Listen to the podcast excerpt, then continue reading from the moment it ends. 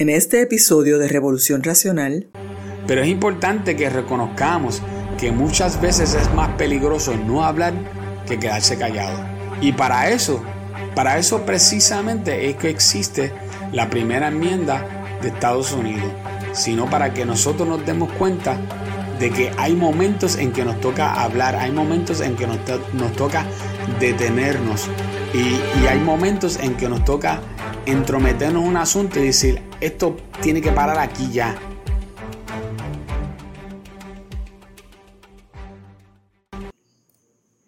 Usted se levanta por la mañana, se toma un café mientras entras a tu Facebook, compartes una noticia que te llamó la atención, pero como una hora después te das cuenta que Facebook le puso un aviso a tu publicación. Cuando verificas la razón por lo cual pusieron el aviso, fue porque Facebook quiso censurar una parte de la noticia que tú habías publicado diciendo que le faltaba contexto.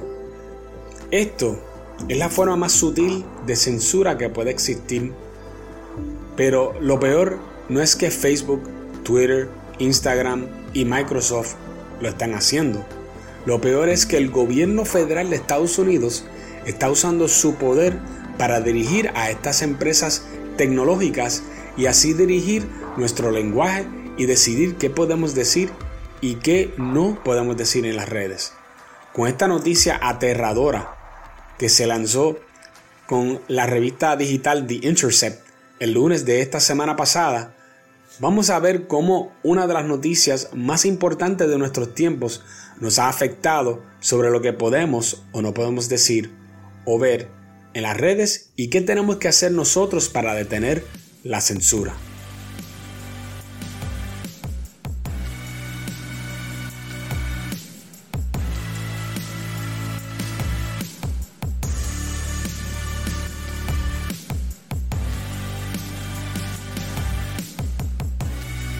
Saludos, usted se está escuchando a Revolución Racional y yo soy Chris Molina, tu anfitrión. Y antes de comenzar quiero pedirles que vayan a nuestra página de Facebook y le des like a nuestra página de Revolución Racional. Allí vas a ver todas las noticias e información que publicamos a diario, información y noticias que te gustan a ti y que te van a informar de todo lo que está ocurriendo constantemente. Si te gusta este episodio del podcast que estás escuchando, lo mejor que puedes hacer es compartirlo. Este podcast en las redes es muy bueno y puedes pasarlo a amistades a través de un enlace a través de tus redes sociales y recomendarlos a todos.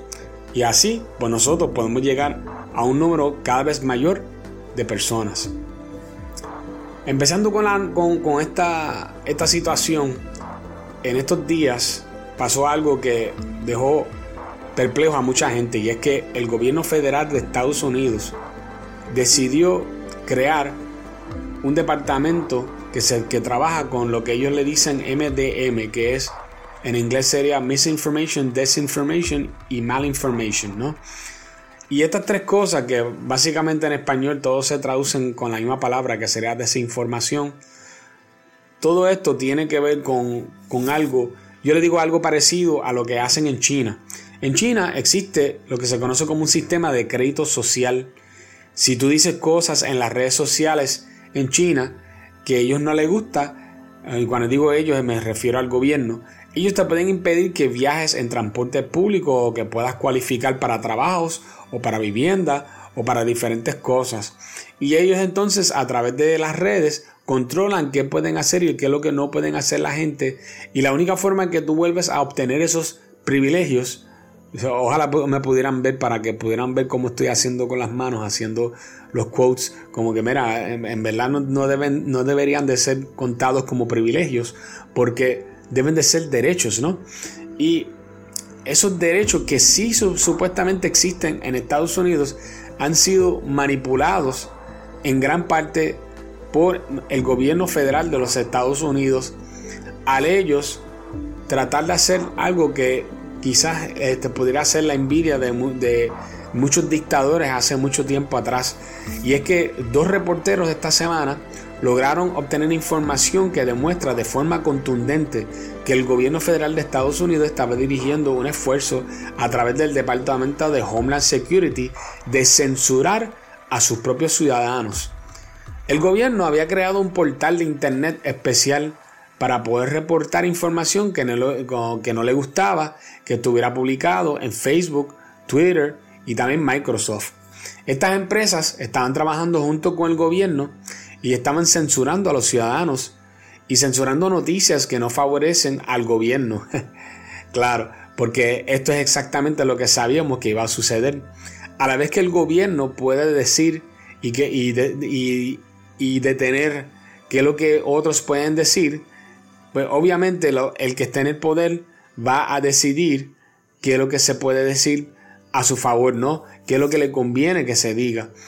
Y esto es exactamente lo que estaba ocurriendo. Solamente para darles una idea, el gobierno estaba tratando de censurar noticias que, por ejemplo, con la salida de, las tropas de, Estados Unidos de Afganistán, que donde lució Biden muy mal, información relacionada al COVID-19, que también han, fallado, han fracasado el gobierno fuertemente porque habían dicho que si tú te vacunabas, que tú quedabas eh, invulnerable a la enfermedad y después resultó que no.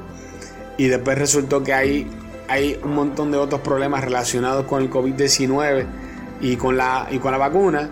Y mucha de esta información que trataron de pasar a través de eh, agencias del gobierno como el CDC y hacer ver al CDC como que era la única fuente que era, que era la auténtica en todo, la, en todo lo que pasó durante esta, esta plaga que ocurrió con la COVID-19, pues resultó que mucha de la información era falsa. Era falso cuánto de, eh, cuánto de verdad podía ayudarte el, el, uso de mascarilla. Era falso de que si tú te vacunabas a ti no te daba. Eh, inclusive están encontrando que mucha gente que estaban vacunados le dio prácticamente de igual forma como si, como si hubiesen estado eh, no vacunados. Y eh, entonces podemos ver ¿no? que aquí hay, una, hay un factor que, que todo lo que tuviera que ver con, con, lo que el gobierno quería controlar, ellos estaban censurando a esas personas. Por ejemplo, también el apoyo a la guerra de Ucrania. Si, si tú no apoyabas la guerra de Ucrania, ellos podían estar vigilando y monitoreando tu cuenta y buscando cómo eh, tapar si tú decías algo que era en contra de esa guerra. Eh, y, y, una noticia que fue declarada como 100% cierta y verificada. La, la, noticia sobre la laptop de Hunter Biden, el hijo de, de Biden, que en, el momento que se publicó, que fue el New York Post, que es uno de los periódicos más antiguos de todos Estados Unidos, ese, ese periódico fue censurado por, por publicar una noticia que resultó ser 100% cierta. Esto es importante que nosotros lo tengamos en cuenta porque ellos estaban, no solamente estaban atacando personas individuales, sino que estaban también instituciones como periódicos, revistas, cualquiera que se atreviera a desafiar lo que el gobierno quería que, se, que fuera la noticia oficial. Y fue que a principios del año, el gobierno de, de año 2022, el gobierno de Biden trató de crear un departamento de desinformación que no fue exitoso debido a que hubo una pobre percepción pública. Obviamente, ¿quién quiere saber que a ti el gobierno de Estados Unidos te está refiriendo a ti para que apaguen cierta información y te hagan sentir como que, lo que tú dijiste fue, fue, una mentira o que lo que tú publicaste fue una mentira, ¿no? Y yo no estoy diciendo que todo lo que se publica en internet está correcto, obviamente hay información existe tal cosa como desinformación. El problema es que quién es el que está autorizado y quién es el que puede censurar. El gobierno de Estados Unidos por, por ley no puede censurar a las personas aunque estén diciendo mentira. Escúcheme, usted puede estar diciendo mentira y el gobierno a usted no lo puede censurar. ¿No me crees a mí? Vete a un abogado y pregúntale al abogado si tú tienes un derecho de legal de decir mentira. Y yo no estoy diciendo que deben de decir mentira, yo estoy hablando en cuanto a derechos. Al contrario, yo soy una persona que creo en siempre en decir la verdad.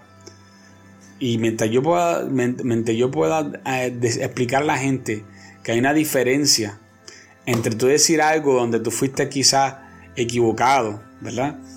Y que tú dijiste algo a propósito, mal, para tú engañar a la gente, pues eso son dos cosas diferentes y, eso es un problema, ¿no? Porque no queremos que la gente esté hablando cosas que no son ciertas. Pero a mí no me toca yo censurar a aquellas personas. Yo puedo decirle a la persona, mira, lo que, tú, lo que tú publicaste en tu Facebook está incorrecto por esto y esta razón. Y si él no lo quiere quitar, no lo quita. Es así de sencillo porque es su información y él lo pone ahí si él quiere. Lo importante es que haya más información cierta afuera y esparciéndose en las redes de lo que hay información falsa. Y que tarde o temprano la información cierta puede sobreapoderarse de la información falsa. Mira, hace años atrás todo el mundo pensaba en Puerto Rico que tú te sanabas casi cualquier cosa con, con VIX. Eso todavía hay un montón de gente que piensa en eso, que el VIX sana lo que sea. Pero nosotros sabemos que de acuerdo a la ciencia moderna, que el, el VIX no puede sanarlo todo, ¿no? Y e inclusive es muy limitado su hasta dónde puede llegar el poder sanador del VIX, ¿no? ¿Y qué pasa? Que estas son cosas que a veces se, tardan en llegar a la gente, pero tarde o temprano llega, tarde o temprano la gente se van dando cuenta que sí, mira, oye, hay una información médica que dice esto y nosotros tenemos que, que darnos cuenta que esto no era cierto, que había unas percepciones y que están incorrectos. Pero llegar al punto donde nosotros, imagínese que usted escribiera en las redes algo acerca del, del VIX y que, el próximo día te apareciera un, un banner bien escrito encima de tu noticia diciendo esto es mentira y fue, fue verificado ya por tal eh, organización. Eh, eh, obviamente eso no va a pasar porque es una cosa ¿verdad? que no es, no es tan importante, pero entonces tenemos el problema que, hay otras mentiras que se están diciendo y como esas mentiras sí son sancionadas o sí están de, acuerdo a la narrativa que tiene el gobierno en turno en Estados Unidos actualmente, pues esas sí no se quitan. Y entonces el problema es que mientras esté pasando eso, la gente puede llegar a la conclusión de que, oye, a esta gente sí le están quitando todas las cosas, al otro no. Ah, pues ya yo sé quién es el que está regando desinformación. ¿Ves? Y esa es la idea. Todas, todas, todas las cosas que, que pueden poner como desinformación que sea específicamente hacia el lado conservador, lo van a hacer porque lo van a hacer ver como que, oye, estas son la gente que riegan la, la, desinformación. Estas son la gente que no están educadas. Estas son la gente que están diciendo mentiras. ¿Ok? Y esto es la parte importante de todo esto.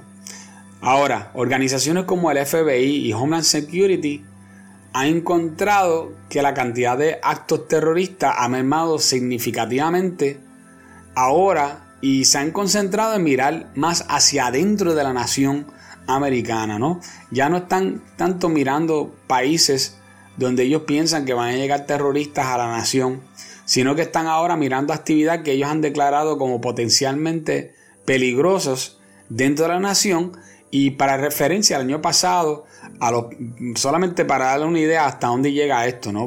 Para, que usted tenga un marco de referencia. Eh, el año pasado a los padres que fueron a protestar a escuelas porque no estaban de acuerdo con material pornográfico que se estaba permitiendo en las escuelas, se les llegó a designar a estos padres como terroristas por la FBI, ¿ok? Y han creado un nombre nuevo para personas que dicen cualquier cosa negativa hacia, por ejemplo, para, solamente para modo de ejemplo, hacia una persona trans, si tú no, y cuando estoy hablando de una, cosa negativa, estoy hablando de una cosa como decir, mira, yo no creo en esto de que nadie nace, en eh, de que la gente nace en, el cuerpo equivocado. Ahora eso se le designa a, esa persona como que está cometiendo una cosa que se conoce como el terrorismo estocástico. Y ese terrorismo estocástico es algo que puede ocurrir o que no puede ocurrir es algo totalmente eh, eh, que no tiene una base ni en ciencia ni en, ni en nada. Es algo que, oye, como lo mencionaron mucho, puede ser que ocurra. Eso es lo que significa estocástico. Que al repetir algo muchas veces va a haber un grupo de, personas que lo van a creer y puede ser que uno de ellos le dé con cometer una locura con esa información. Y obviamente esas cosas pueden pasar y de vez en cuando pasan, pero es totalmente algo que no se puede determinar cuándo va a pasar, ¿no? Este esfuerzo que estamos hablando está diseñado para atacar pues tres cosas. Yo les había dicho que era lo que se, se conoce como misinformation, que era conocido. Ellos lo, lo, lo, dividen en tres: misinformation, desinformation y malinformation. Dejándose de llevar de que misinformation es información que la gente dice o, que comparten que es información incorrecta y no se dieron cuenta. desinformation o desinformación es para ellos, ¿verdad? Eh, su, su, guía en este caso era que información que la gente a propósito compartían entre sí este, que, estaba incorrecto, pero era a propósito, ¿no? A diferencia de la misinformation que no es a propósito. Y la mala información eh, es bastante parecido a eso. La idea es usar esa información para propósitos, por ejemplo, de, de políticos o de lo que sea, para tratar de lograr un, especialmente algún tipo de, de, objetivo, ¿no? Este, y esa era la idea de malinformation, ¿no? Y entonces las redes, pues, están llenas de, de todo este tipo de cosas. Es más, las redes en español son considerados por estos grupos, por, perdón, por el, por el, gobierno, son considerados por el gobierno como el grupo con más problemas de desinformación y son algunos de los que más monitoreados son actualmente. Incluso los demócratas piensan que muchos de los problemas que, han tenido los latinos y que están abandonando el partido demócrata es, porque se le atribuye, ellos dicen, y que a desinformación. No tiene nada que ver con, los ataques a la familia, eh, ni, con, ni con nada de lo que ellos están haciendo con la educación pésima que están haciendo en Estados Unidos. No tiene nada que ver con eso. Todo, todo tiene que ver con desinformación. ¿Ves? ¿Ves lo que yo le estoy diciendo? Es, por, por, eso que es importante estar al día con esta información. Por cierto, yo no he visto ninguna noticia a nivel local en Puerto Rico sobre este, este reporte tan importante que pasó esto era para, para que apareciera en la primera plana del nuevo día, de primera hora, del vocero y de todos. Si apareció en alguno de los, de los periódicos, me gustaría que la gente me escribiera en comentarios, porque yo no he visto nada en los, en los periódicos locales sobre esto, como si esto, como si aquí no hubiese pasado nada, ¿no? Ahora, fíjense, yo no sé si ustedes se acuerdan de la historia de la laptop de Hunter Biden, que fue un poquito antes de, fue como un mes o mes y pico antes de las elecciones del 2020, donde se descubrió ese, esa, esa laptop y el eh, New York Post lo publicó e inmediatamente fue censurado y fue... Eh, y, mira esto, para que ustedes vean, cuando, cuando ustedes le dicen, no, pero lo que si los expertos, yo quiero que ustedes escuchen esto, porque esto es información verdadera, lo que yo les voy a decir ahora mismo. 50 ex agentes de inteligencia de Estados Unidos habían rechazado la historia de la laptop de Hunter Biden diciendo que era desinformación rusa. No es uno, no es cinco, no es diez, 50 ex agentes. Y esto le dio una validez increíble al Departamento de Homeland Security como para decirle a Twitter y a Facebook censuren esta información porque esto es desinformación rusa, lo cual terminó siendo completamente incorrecto. Esta información era verídico y se podía y se, no solamente se podía confirmar, sino sé que se confirmó que era cierto. Todo lo que pasó y todo lo relacionado a, la laptop de Hunter Biden es cierto. Ahora, el problema mayor yo diría de esta noticia es que el gobierno nos jugó, una trampita al hacer esto. Y es que de acuerdo a la primera enmienda de la constitución, el gobierno no puede limitar lo que nadie puede decir. Sin embargo, las empresas privadas sí lo pueden hacer, ya que pueden ampararse en de que, mira, la red a mí me pertenece. Pero el gobierno usó a las plataformas privadas para censurar a través de ellos sin hacerlo ellos directamente. Y eso, perdóname, pero eso, eso no puede ser así. El gobierno no puede coger y pasarle el rolo a, a la constitución de Estados Unidos usando a, a las empresas privadas para hacer lo que ellos quieren. Eso no puede ser así. Y lo mínimo, lo mínimo que debe de pasar aquí es que este proyecto tiene que ser deshecho en su totalidad. Toda persona que estuvo a cargo de todo esto tiene que ser eliminado del gobierno. Ninguna de esas personas puede estar a cargo de ninguna agencia. Porque estas son personas que sabían lo que estaban haciendo. Ellos no pueden ir y decir, no, pero es que yo no sabía lo que estaba haciendo o que yo estaba siguiendo órdenes.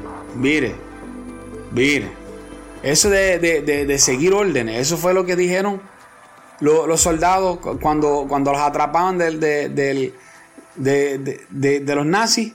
Es decir, no, yo solamente estaba siguiendo órdenes. órdenes. Y, eso, ¿tú crees que los eximió a ellos de que ellos pudieran ser eh, llevados a corte por, por las cosas que hicieron? Claro que no.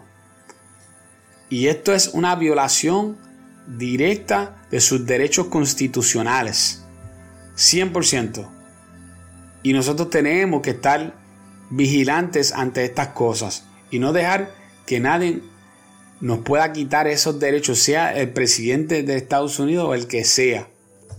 Acuérdense que la libertad de expresión es uno de los derechos más importantes y fundamentales que tenemos. Nadie tiene el derecho de decirte lo que puedes decir.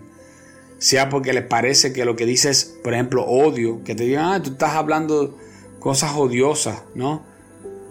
Ah, puede ser que lo que estás diciendo es odioso. El problema es que esto es bien, eso es algo bien difícil de determinarlo porque lo que es odioso para uno le puede parecer, para, parecer otra cosa a otra persona. Y es algo que es enteramente subjetivo. Usted tiene el derecho de decir lo que usted desea. ¿Esto significa que eres libre de las consecuencias de sus palabras? Pues no, obviamente no. Pero es importante que reconozcamos que muchas veces es más peligroso no hablar que quedarse callado. Y para eso, para eso precisamente es que existe la primera enmienda de Estados Unidos.